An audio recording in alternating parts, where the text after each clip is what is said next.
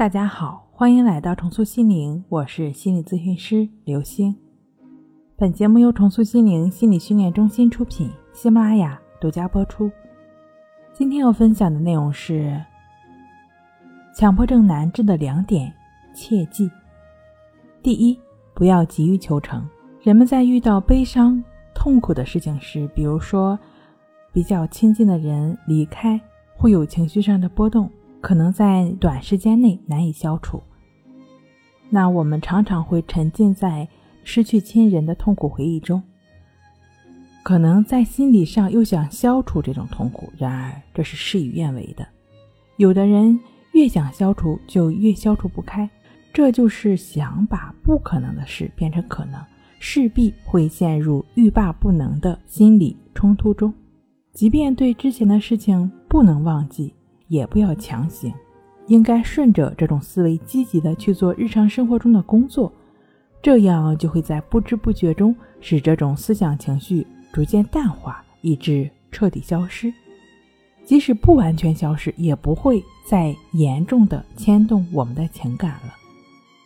显然，对现实的痛苦硬是要逃避是办不到的，我们只能顺其自然，随着时间的流逝。痛苦和悲伤自然就会逐渐消失了。第二个，破除强迫症的附着与伪装。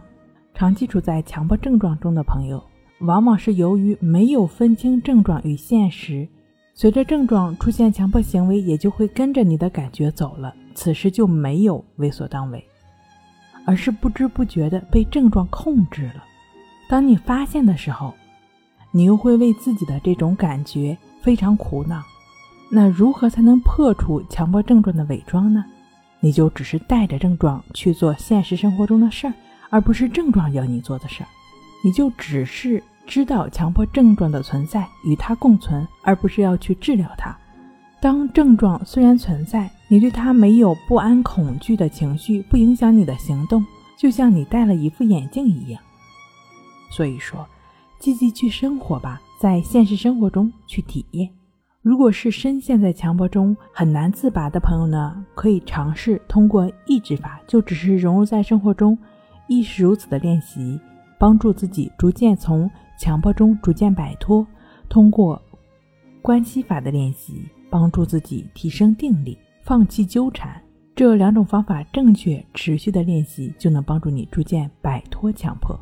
好了，今天跟您分享到这儿，那我们下期再见。